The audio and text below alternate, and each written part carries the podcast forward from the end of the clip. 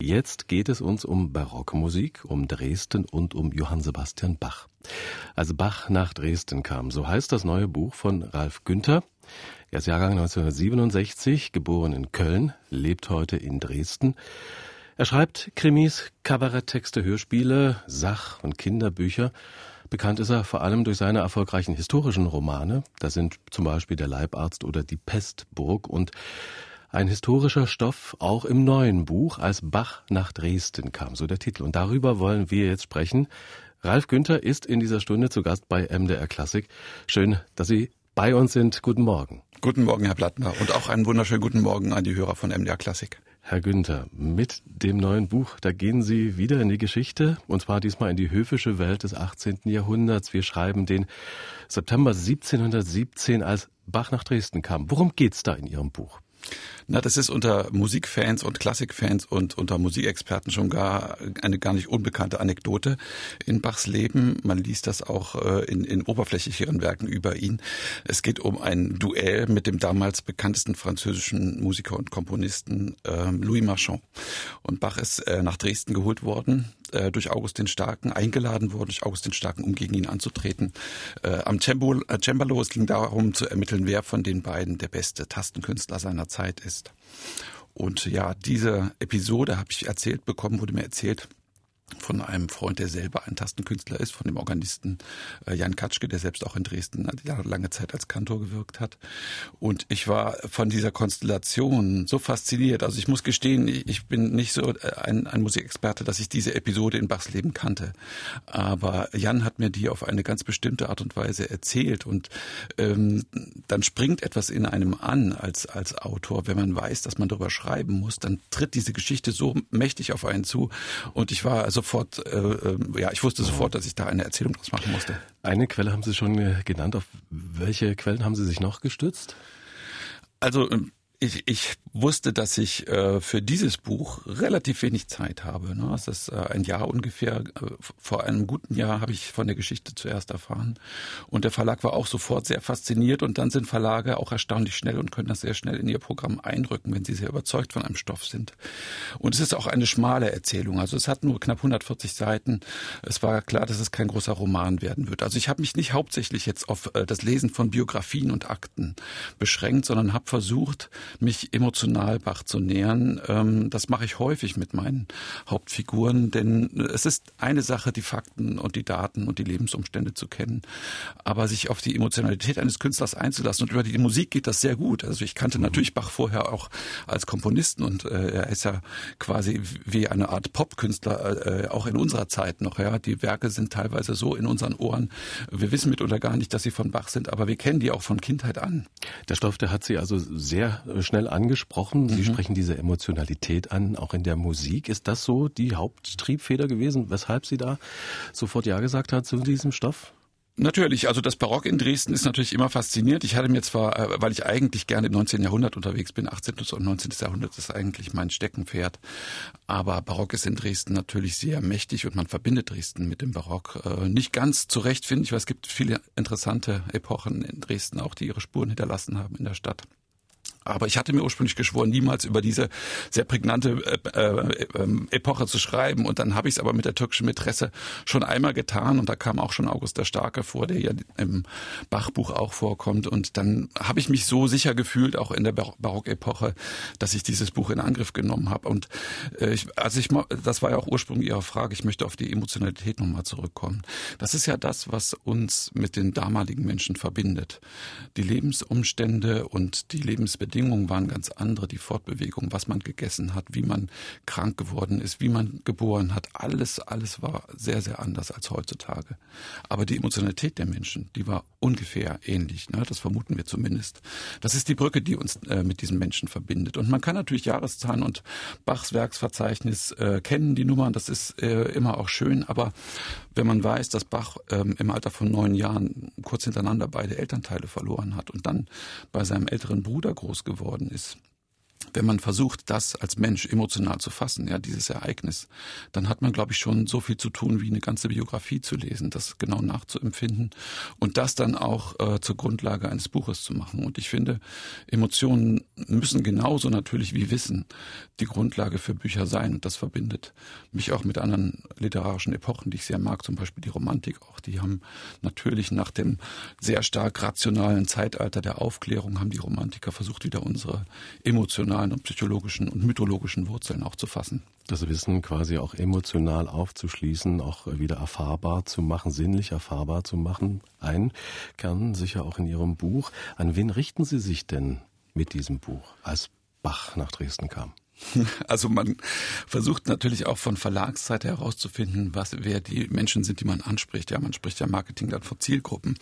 Aber natürlich richte ich mich an, an Dresden-Fans, die die Stadt mögen und die das Barock mögen. Ich richte mich an Bach-Fans und an alle Menschen, die unterhaltsam beschriebene oder dargelegte Geschichte auch äh, lieben. Und das sind viele meiner Fans. Das bekomme ich häufig zu hören von Lesern, dass sie das sehr mögen, äh, dass eben Geschichte nicht doziert wird oder erklärt wird, sondern dass man einfach versucht, in ein Setting zu gehen, in eine Zeitmaschine. Ja, Bücher sind kleine Zeitmaschinen. Wir lassen uns äh, in dieser Zeitmaschine in das Jahr 1717 tragen und versuchen, uns Bach anzunähern. Es kann ja immer nur eine Annäherung bleiben an so ein Genie. Deshalb habe ich auch nicht aus seiner Perspektive die Geschichte erzählt, sondern in die Perspektive eines Genies einzusteigen, ist, glaube ich, ähm, ja, das wäre hochmütig, das vermessen, zu versuchen. Genau, das ist vermessen. Geschichte, auch Musikgeschichte, sie lebt äh, von Geschichten. Ralf Günther zu Gast bei MDR Klassik. Wir sprechen über sein Buch Als Bach nach Dresden kam und wir haben natürlich auch Musik in dieser Stunde ausgewählt von Ralf Günther und da kommen wir jetzt zur Musik von Johann Sebastian Bach. Mhm. Aus den Goldberg-Variationen Aria 1 und Variation 1a Glenn Gould eine späte Aufnahme von 1982. Was äh, äh, zieht Sie zu Glenn Gould? Also erstmal sind die Goldberg-Variationen natürlich unmittelbar mit Dresden verbunden, weil Goldberg war ja ein Dresdner Musiker, ein Cembalist, äh, der so die Musiklegende, ja, man weiß nicht genau, wie viel Wahrheitsgehalt da drin steckt. Das ist auf die zeitliche Entfernung immer schwer zu sagen. Aber angeblich war er der Musiker des russischen Gesandten in Dresden, ein Graf von Kaiserling. Und der hatte Schlafschwierigkeiten, äh, Schwierigkeiten einzuschlafen. Und um diese schlaflosen Nächte schön zu verbringen, ähm, hat Bach angeblich dem Goldberg diese äh, Aria und die Variationen dazu komponiert. Es ist, ich finde, einer der Hits und einer der richtig großen äh, äh, ja, Klassiker von, von Bach, die aber kaum äh, erschlossen sind durch das Publikum, weil sie so kompliziert sind. Ich finde, es ist wirklich ein sehr anspruchsvolles Werk und Glenn Gould hat damals, glaube ich, sehr viel Publikum damit äh, auf sich aufmerksam gemacht, dass er das sehr schnell gespielt hat. Ne? Es ist natürlich immer die, die, die, die Tastenkunst, die brilliert natürlich, das Virtuosentum brilliert, je schneller man die Tasten bearbeiten kann, ne? das fasziniert das Publikum immer ähm, und das macht Glenn Gould und ich finde das immer noch faszinierend, wie das macht, auch wenn man heute unter Musikerkreisen das vielleicht ein bisschen, ein bisschen belächelt, dass es allein auf Tempo ab auskommt, aber ich finde das immer noch sehr faszinierend. Wir haben jetzt eine späte Aufnahme, da mhm. spielt er ein wenig langsam. Ach, das ist ja Hören schön. wir mal. Danke.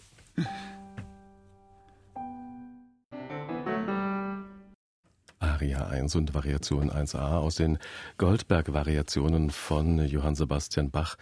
Eine Interpretation, der man sich äh, eigentlich nicht entziehen kann. Glenn Gould, eine späte Aufnahme aus seinem Todesjahr 1982, da hat er ein wenig langsamer gespielt. Sie sind bei MDR Klassik im Gespräch. Heute sind wir mit dem Autor Ralf Günther über sein neues Buch Als Bach nach Dresden kam. Die Handlung dieses Buchs, wir haben es kurz angedeutet, spielt im Jahre 1717. Ja, Herr Günther, wie würden Sie denn diese Zeit, die Geistesströmungen da äh, charakterisieren? Naja, Dresden ist da quasi auf dem Höhepunkt des höfischen Lebens unter August dem Starken. Er ist ja polnischer König schon zu dem Zeitpunkt, äh, hat eigentlich steht auf dem Höhepunkt seiner Macht und versucht ein Hofleben zu entfalten, das dem eines Ludwig dem 14. zumindest äh, einigermaßen ebenbürtig ist. Denn das war der Hof, auf den ganz Europa zumindest kulturell gestarrt hat. Äh, dort wurden die Maßstäbe gesetzt. Ne? Und äh, August der Starke hat schon ja allein äh, durch seine durch seinen Machtwillen und auch natürlich durch seine Möglichkeiten hat er, hat er alle Facetten der Machtrepräsentation genutzt und dazu gehörte auch ein sehr reiches und ausuferndes musikalisches Leben. Er hat eine französische Hofkapelle unterhalten, eine italienische Hofkapelle. Er hat deutsche Musiker an seinen Hof geholt äh, von Bedeutung. Also das war schon recht eindrucksvoll, war sicherlich sehr spannend zu der Zeit in Dresden zu leben. Dresden äh, erleben wir in diesem Roman auch in Person von Jean-Baptiste Volumier, der Direktor der französischen Hofkapelle von August dem Starken. Der möchte ja was vom Glanz dieses Sonnenkönigs abhaben. Sieht er sich äh, den Künsten dem Sonnenkönig äh, auch schon als ebenbürtig? Nein, ganz bestimmt nicht. Das wäre sehr vermessen für einen Hofbediensteten. Er hat schon etwas Glanz abbekommen, denn er ist der Direktor der französischen Hofkapelle. Er ist allerdings gar kein Franzose, sondern hat lediglich seine Ausbildung in Paris bekommen eigentlich gebürtig ist er Flame. Er ist nämlich auf den Namen Johann Baptist Wuhlmeier getauft. Das ist schon nicht mehr ganz so glanzvoll wie Volimier. Ähm, und ich habe ihn in den Mittelpunkt oder ich habe seine Perspektive gewählt, um auf dieses Duell zu schauen, weil er ist der Organisator. Die äh, Klassikfans wissen, dass das Duell am Ende platzt. Das kommt gar nicht zustande. Ähm, und zwar sagt hier die Legende, dass äh, Louis Marchand die Gelegenheit bekommt, Bach zuzuhören bei Proben, dass er also äh, Bach muss man dazu sagen vorweg sagen, dass er zu der Zeit noch nicht so bekannt war wie Marchand. Marchand war der weitaus bekanntere Künstler äh, europaweit und äh, der kannte vermutlich, er wusste nicht, wie genial Bach spielt und er hat gehört, er hat ihn Proben hören und hat dann kalte Füße bekommen. Ne? Soweit die Legende, die kolportiert wird bis in unsere Tage und ähm, das er reist überstürzt ab und Bach weigert sich daraufhin auch zu spielen. Äh, da ist die Überlieferung ein bisschen ungewiss. Manche sagen, er spielt. Man, ich habe mich dazu entschlossen, dass er auch abreißt. Und dann ist natürlich Volumier eine ganz äh, furchtbar auf den Leim gegangene Figur. Er ist eigentlich die Niederlage seines Lebens. Er hat den Hof, er hat die Erwartungen des Hofes hochgeschraubt. Er möchte ein Musikereignis erster Klasse, europäisches, europäischen Kalibers äh, bieten. Und keiner der beiden Künstler ist da. No, diesen Moment, den fand ich so schön, dass die Perspektive von Volumier eigentlich die tragischste und dramatischste ist. Mit Volumier lernen wir den äh, Dresdner Hof kennen. Da ist Louis Marchand, der ist, steht für Ludwig den 14., den mhm. Sonnenkönig Versailles, der alles äh, da am höfischen Leben äh, in Europa überstrahlt hat. August der Starke wollte ihm ja auch nacheifern. Mit Bach kommt noch eine andere deutsche Stadt äh, in, aufs Tableau, nämlich Weimar. Johann Sebastian Bach, noch ein junger Mann, vergleichsweise jung. Äh, er ist Hoforganist, später dann Hofkapellmeister mhm. in äh, Weimar. Bachs Zeit, seine Situation in Weimar ist wichtiger, um Bachs Motive zu verstehen, wie er dachte, nach welchen Maßstäben er komponierte. Wie beschreiben Sie denn Bachs Situation in Weimar? Ja, das war eigentlich das klassische Gegenbild zu Dresden. Und das ist auch nicht ganz zufällig, denn die Kurwürde ist ja auf Dresden übergegangen, schon im 16. Jahrhundert unter Moritz. Ja, der heißt in der sächsischen Geschichte, wird er abfällig auch äh, der Verräter von Meißen genannt, weil er nämlich seine Konfession verraten hat, um die Kurwürde in das albertinische Sachsen zu holen. Und der Dresdner Hof steigt auf, äh, unter August dem Starken eigentlich zu seiner höchsten Prachtentfaltung und die ernestinische Linie zersplittert nach und nach. Und diese Situation ist genau in Weimar. Es gibt dort zwei konkurrierende Fürsten, Onkel und Neffe, und die beiden äh, konkurrieren auch um Bach. Sie begreifen, was für ein außergewöhnlicher Künstler das ist. Bach ist bei dem einen angestellt, muss aber bei dem anderen auch aushelfen. Er muss regelmäßig Proben halten mit den Hoforchestern. Er muss zur Messe spielen für beide äh, Regenten, die nur noch den Herzogstitel haben, nachdem die Kurwürde ins albertinische Sachsen gegangen ist. Also er steht dort quasi in einem Duodezfürstentum zwischen zwei Herren und muss beiden irgendwie gerecht werden. Und er möchte nichts sehnlicher, als aus dieser delikaten Dienstsituation auszubrechen. Und er macht das dann wenig später nach dem Tastenduell. Ähm, da wird der Höfling in Köthen, am Hof äh, zu Köthen, auch ein, ein, ein äh, sächsischer Hof. Und ähm, er wird dann eingesperrt er wird in den Knast geworfen von seinem Weimarer Dienstherrn, weil er das Weimarer Dienstverhältnis nicht gekündigt hat. Also er kann die neue Stelle nicht antreten, weil er im Gefängnis sitzt. Und äh, der Herrscher davon ausging, dass Bach bitteschön auf Lebenszeit ihm zu dienen hatte. Natürlich, ja. Das wollte jeder Herrscher, wenn man schon mal so einen Künstler in der Hand hat. Also als Bach nach äh, Dresden reiste, da hat er natürlich schon äh, Köthen die neue Stelle äh, im Köcher gehabt, äh, sozusagen. In ja. Weimar hat er wirklich buchstäblich zwischen zwei Stühlen gesessen dieser Johann Sebastian Bach. Und da merkt man auch, Entschuldigung, wenn ich Sie ja. da unterbreche, da merkt man auch, also dass das, das Bach, die Bachsche, das Bachsche Leben auch ein bisschen Abgründe hat. Er hat äh, wütende Briefe geschrieben an seinen Dienstherrn und äh, er ist mitunter auch jähzornig mit, mit äh, diesen Herren ins Gericht gegangen. Ne? Das ähm, verschweigt oder das passt natürlich nicht in die Überlieferung, die man von Bach hat und deshalb gerät das ein bisschen aus dem Blickwinkel. Aber da habe ich in diesen Briefen auch und in diesem Klagen über die Dienstverhältnisse habe ich auch den leidenschaftlichen Bach äh, entdeckt. Ich wusste nicht, dass das ein so leidenschaftlicher Mensch ist. Aber im Gegensatz zu Marchand, der seine Leidenschaften auch im Leben ausgelebt hat, ist Bach ganz verhalten im Leben und lebt die Leidenschaften in der Musik aus. Ja, das sind äh, wenige Episoden, die da auch den Menschen Bach mal wieder hervorscheinen lassen. Da hat er dann am Ende auch quasi ein wenig seinen Dienst verweigert, hat andere Orgel spielen lassen in Weimar. genau. Deshalb ist er ins Gefängnis gekommen. Richtig. Zum Glück nur kurz. Wir wollen wieder ein wenig Musik hören. Ähm, Ralf Günther, und zwar Musik von Michael Nyman, der Kontrakt des Zeichners. Vielleicht ein paar Worte zu dieser Musik? Ja, ein wunderbarer Film. Und ich hatte, also der Film ist von Peter Greenaway, der Kontrakt des Zeichners. Michael Nyman ist der Komponist. Der hat es jetzt nach den nach Motiven von Henry Purcell, also auch nach barocken Motiven, äh, dieses Stück komponiert. Und ich hatte das große Glück, äh, Peter Greenaway persönlich zu begegnen, weil ich nämlich äh, als Student ganz jung noch äh, mich mal als Statist für einen Greenaway-Film beworben hatte. Da gab es eine öffentliche Ausschreibung, ich glaube in der Zeitung. Und ich hatte mich beworben einfach so aus Quatsch, weil ich gedacht habe, naja, ich werde sowieso kein Statist werden. Und aber ich war dann einer von den Statisten in diesem Peter Greenaway-Film. Das Baby von Masson hieß der Film. Und ich durfte dort niederen Adel verkörpern. Also das war schon der erste Schritt in den historischen Roman, würde ich sagen. Okay. Ähm, ja, und da habe ich Peter Greenaway, den großen Meister, auch persönlich kennengelernt. Wie haben Sie ihn kennengelernt? Also welchen Eindruck hat er auf Sie gemacht? Er wusste genau, was er wollte. Das ist einer der Künstler, die im Kopf schon eine fertige Idee haben und mit einem großen Ensemble, also 100 Statisten und vier Hauptdarsteller gleichzeitig vor der Kamera, er hatte genau eine genaue Vorstellung, was er möchte von seinem Film. Ja, so Musik zum Film von Michael Nyman, der Kontrakt des Zeichners, und zwar basiert die auf einer Chaconne von Henry Purcell. Hören wir hinein.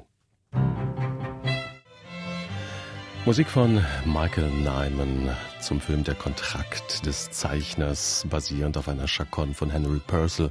Das war die Michael Nyman Band. MDR Klassik in dieser Stunde ist Ralf Günther bei mir zu Gast. Wir sprechen über sein neues Buch, als Bach nach Dresden kam.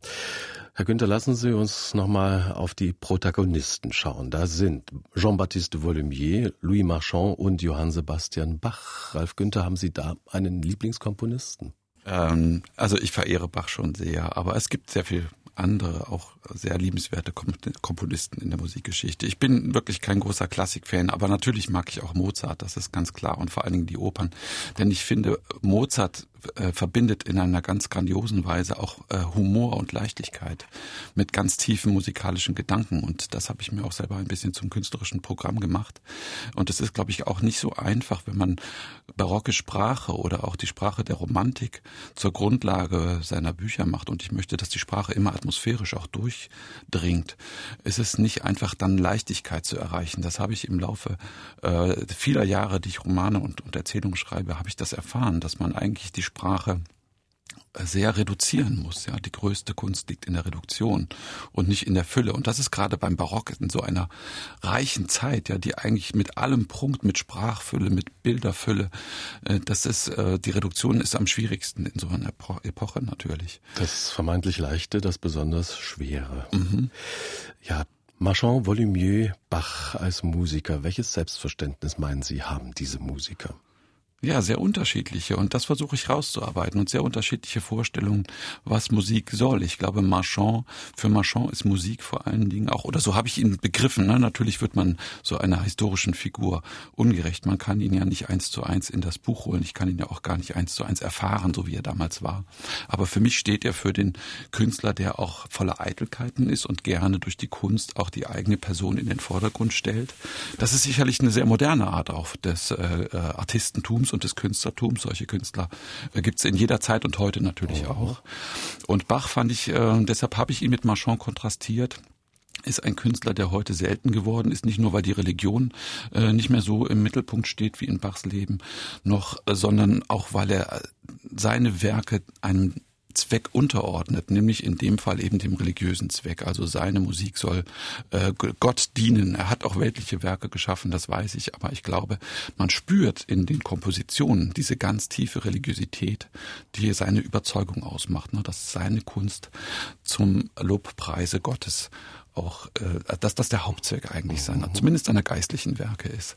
Und das ist selten geworden in unserer heutigen Zeit, dass ein Künstler sich in den Dienst einer Sache stellt. Ähm, und ist das wünschenswert?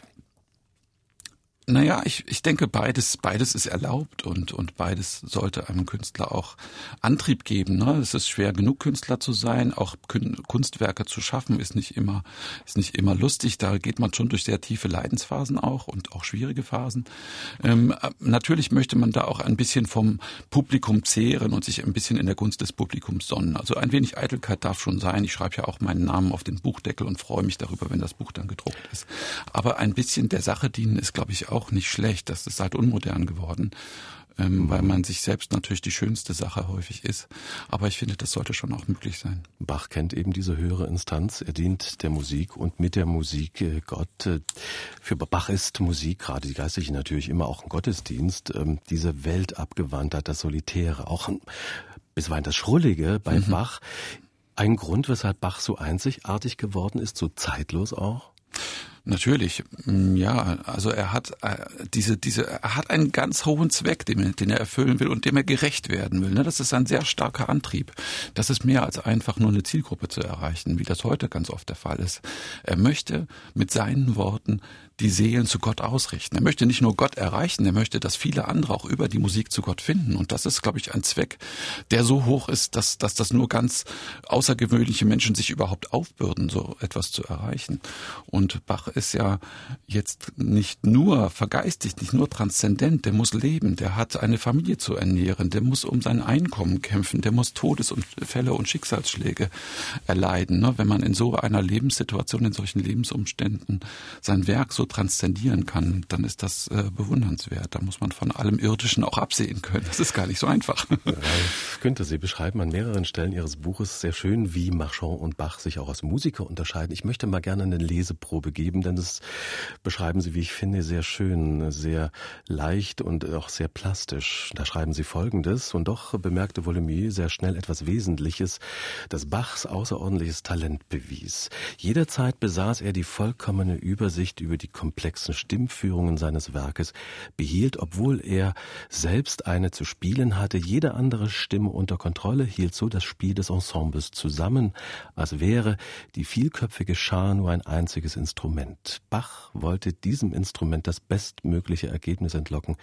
Er liebte, das Begriff Volimier, sofort die Perfektion, während Marchand sich im Genuss des, der äußeren Wirkung seiner Musik auslebte, ließ Bach sie aus sich selbst herauswirken wirken. Seine Anweisungen dienten allein dazu, jede Note, jede Stimme, jedes Instrument als unverzichtbaren Teil dem Ganzen dienen zu lassen. Bach war, und das erfasste Volemieux sofort, da genauso, da er genauso dachte, auf innere Vollkommenheit bedacht. So dieser Auszug aus Ihrem Buch, als mhm. Bach nach Dresden gab. Ja, vielen Dank für die schöne Lesung. Bach, die Perfektion, die innere Vollkommenheit typisch deutsch, das andere, der Klangrausch, typisch französisch. Kann man das auf diesen Nenner bringen? Nein, ganz bestimmt nicht.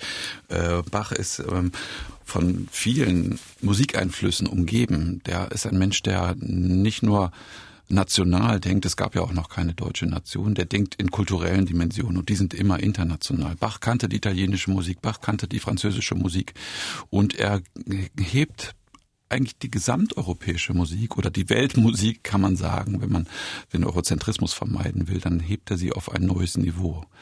Und äh, das kann er nur, indem er die ganzen Strömungen kennt, indem er die versucht zu vereinen und das Beste aus allen Strömungen äh, herauszuziehen. Und er hat Louis Marchand studiert und er kennt seine Art zu komponieren. Und das ist einfach äh, ein neuer Schritt notwendig, weil Marchands Musik verharrt im schönen Ton und verharrt in der schönen Harmonie.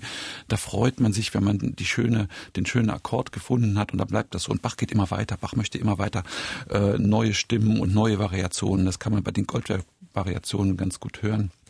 Ihn fasziniert die Fülle, die sich aus den einzelnen Tönen ergeben könnte. Das sind alles Optionen. Er versucht immer, die Optionen zu variieren. Was kann man alles draus machen? Und das weist immer voran. Das geht immer vorwärts. Wir haben schon über die geistliche Dimension in Bachs Musik äh, gesprochen. Und wir haben jetzt Musik, die äh, das auch sehr schön deutlich macht, wie ich finde. Die Seligpreisung von Arvo Pärt. Mhm. Der Chor des King's College Cambridge unter Stephen Cleabury. Die Seligpreisung von Arvo Pärt, der Chor des King's College Cambridge unter Leitung von Stephen Cleabury. MDR Klassik im Gespräch ist der Autor Ralf Günther. Ja, diese Musik, man möchte sie einfach noch weiter nachklingen zu lassen, nachklingen lassen, so ging es jedenfalls mir. Wie ging es Ihnen? Äh, ich mag die Musik deshalb so sehr. Das ist ja ein zeitgenössischer Komponist aus dem 20. Jahrhundert. Und er schafft es als einer der wenigen Komponisten, diese tiefe Religiosität auch in Musik äh, zu verwandeln. Ich bin selbst äh, ein, ein aufgeklärter religiöser Mensch, würde ich sagen. Also ich bin katholisch getauft, aber aus der Kirche ausgetreten. Ähm, aber ich kann das nachspüren. Also ich kann das reflektieren, ich kann das aber auch nachspüren, was diesen Komponisten antreibt. Und das finde ich ganz faszinierend, diese religiösen Emotionen auch zu spüren. Ähnlich Und, wie bei Bach. Genau, das war die Parallele, die ich andeuten wollte, genau. Wenn ich das noch erzählen darf, ich ja. habe eine ganz besondere Verbindung zum King's College, weil einer meiner Freunde dort äh, Dozent ist.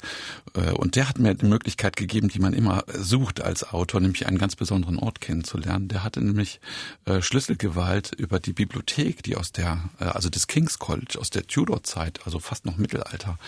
Und in dieser Bibliothek gibt es eine Wendeltreppe, die hoch hinauf, auch hinauf aufs Dach führt. Und dann kann man auf dem Dach dieser Bibliothek kann man über das nächtliche Cambridge blicken. Und das haben wir zusammen gemacht. Das ist einer der wunderbarsten Ausblicke, die ich jemals in meinem Leben genossen habe. Und solche Möglichkeiten suche ich, um eben Recherche auch emotional zu machen, äh, wie ich das zu Beginn angedeutet habe. Denn natürlich kann man lesen, lesen, lesen, das muss man auch als Autor. Aber besondere Orte, die inspirieren einen auch auf besondere Weise, auch zum Schreiben. Ralf Günther, gerade erschienen, sein Buch, als Bach nach Dresden kam. Sie lassen ja Bach auf dem Weg nach Dresden in Freiberg Station machen, natürlich aus gutem Grunde. Ja, das äh, habe ich mit meinem äh, Musikexperten und Freund Jan lange durchdiskutiert. Es ist nicht sicher in der musikwissenschaftlichen Überwie Überlieferung, ob Bach jemals in Freiberg auf der Silbermann-Orgel gespielt hat. Es ist aber nicht unwahrscheinlich, denn Freiberg liegt nun mal auf dem Weg und Bach hat ja auch als Inspektor Orgeln äh, begutachtet. Das heißt, das war Teil seines äh, staatlichen Auftrags. Ja, die Herrscher haben ihn und auch, aber auch Gemeinden haben ihn als Gutachter äh, beauftragt, Orgeln auf ihre Tauglichkeit zu überprüfen. Und ich denke, Silbermann hat der Name hat ihn erreicht und die Art, wie Silbermann, wie die neue Art, wie er Orgeln baut, das wird Bach fasziniert haben. Und ich lasse also Bach, ähm, ich, wir gehen mit Volumier Bach besuchen, als er diese Orgel inspiziert und als er mittendrin in dieser Orgel ist. Und äh, das konnte ich nur schreiben, diese Szene konnte ich nur schreiben, indem ich selber in diese Orgel äh, steigen konnte. Und das ist ja überhaupt faszinierend genug. Ich wusste das als Laie vorher, war mir das gar nicht klar, dass man Orgeln auch begehen kann, dass man da rein kann. Man muss das ja auch, weil manche Orgelpfeifen müssen dann noch von Hand gestimmt werden, mitunter die kleineren. Und die Chance habe ich genutzt, dass die, sich diese Möglichkeit einzigartig geboten hat und habe da, glaube ich, eine sehr hübsche Szene draus gemacht in der Orgel. Ja, und dann ist der Bach weitergereist nach Dresden zu eben diesem Wettstreit. Musikalische äh, Wettstreite, die haben ja eine lange Geschichte. Der antiken Sage nach forderte der Satyr Marsyas den Gott Apollon zum musikalischen Duell heraus. Nachdem dann die Musen Apollon zum Sieger bestimmt hatten, hing dieser Marsyas zur Strafe für seinen Übermut an einem Baum und zog ihm bei lebendigem Leibe die Haut ab. Ralf Günther, ganz so grausam ging es da zu Bachzeiten doch nicht mehr zu. Ja, ich glaube nicht, dass Marchand davor Angst hatte. als er kalte Füße bekommen hat.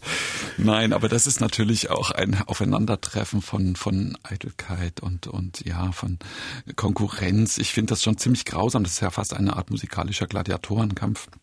Und ich, mir war von vornherein klar, dass Bach das eigentlich gar nicht schätzen kann. Also er steht dieser ganzen Idee auch äh, in dieser Erzählung ablehnend gegenüber. Er hält das für keine gute Idee, äh, das so zur Schau zu tragen und so gegeneinander anzutreten mit seiner Musik. Und deshalb weigert er sich ja am Ende dann auch zu spielen, erst recht als, als Marchand nicht mehr da ist. Das ist dann absurd. Aber Volimier findet äh, ein findiger Geist, der natürlich äh, die Höhen und Tiefen des Schicksals sehr gut kennenlernt in dieser Erzählung, findet eine Möglichkeit, Bach zum Hören zu bringen, ohne dass Bach da ist. Und äh, ja, da muss man schon besonders kunstvoll sein. Da möchte ich den Lesern nicht zu viel verraten, wie er das schafft. Aber er beeindruckt den Dresdner Hof durch einen ganz besonderen Auftritt eines Bachs, der nicht Bach ist. Das ist dann Ihre Wendung der Geschichte, die genau. wollen wir in dieser Stelle nicht verraten. Aber ich möchte noch mal ganz äh, auf eine Passage äh, zu Wort kommen, also wo Sie Bachs Spiel sehr, sehr schön beschreiben und da äh, wird ja Bach die Gelegenheit gegeben, nachdem ja Marchand auch schon konzertiert hatte in Dresden, obwohl mhm. das eigentlich gar nicht so äh, beabsichtigt war, zumindest vom Volumier nicht, dann äh, wurde Bach eben auch die Gelegenheit gegeben, sich schon vor dem geplanten Wettstreit äh, zu präsentieren, seine Kunst zu zeigen, und zwar in einem Gottesdienst. Da spielte am Ende eine Fuge und das beschreiben sie folgendermaßen. Der Kirchenraum wurde durchbraust von einer gewaltigen Fuge, die reicher war als alles, was Volumier kannte. Das Thema wanderte nicht nur nach den Regeln der Kunst durch alle Stimmen, sondern verflocht sich auf kühnste Weise mit seinen Gegenstimmen, wurden aus allen Perspektiven beleuchtet, in Frage gestellt, bestätigt, gewendet und gedreht, erschienen in den unterschiedlichsten Varianten vom französischen Duett bis hin zu einer Art verspieltem italienischen Concerto und das war wohl das Erstaunlichste dabei, türmte sich nicht zu überwältigender musikalischer Architektur, sondern steigerte sich auch in eine erhebende Leidenschaft, die die Hörer zutiefst ergriff. Nicht einzelne Stimmen glänzten hervor, nein, vielmehr spannte sich ein atmender Klangraum in die Gewölbe und entrückte die Zuhörer in höhere Gefilde. Die Musik trug die Seelen der Gemeinde empor und richtete sie wie die Nadel eines Kompasses auf den Höchsten aus. Es war der klanggewordene Dienst an Gott, der die Gläubigen in den Bann zog. Diese Sprache ist eigentlich auch Musik, finde ich. Oh, danke schön. Das ist ein schönes Kompliment. Da kann ich gar nicht so sagen. Ja, Herr Günther, also wo wir dann bei diesem Buch sind, es geht auf Lesereise mit diesem neuen Buch. Wo können wir es äh, hören? Stellen Sie es vor? Ja, ich stelle es vor, in Freiberg natürlich, dann auch mit der Silbermann-Orgel und dem dortigen Kantor Albrecht Koch an der Orgel. Es wird in Tarant äh, ein großes Orgelfest geben, äh, aber erst im März. Ich bin im November relativ viel auch in der Umgebung von Dresden äh, auf Tournee in in Elsnitz, glaube ich. Ich habe die Termine jetzt gar nicht im Kopf, aber die finden Sie auf meiner Facebook-Seite und auf, äh, auf meiner Webseite. Ganz sicher. Ich, ja, es ist eine, ein, der ganze November ist eigentlich voller Lesungen. Ralf Günther, ja, danke, dass Sie Gast waren bei uns bei dieser Stunde bei MDR Klassik äh, und äh, dieses Buch, als Bach nach Dresden kam. Ich habe es ja sehr leicht äh, gelesen. Es ist sehr unterhaltsam und äh, ja, und es transportiert eben auch äh, diese sehr persönliche Seite, mit das der Sie Bach und diese ganzen Zeitgeist aufgeschlossen haben. Das freut mich sehr von Ihnen zu hören. Vielen Dank, Herr Blank, für das Interview. Wunderbar. Ich wünsche Ihnen einen schönen Tag. Danke, dass Sie Gast waren bei MDR Klassik.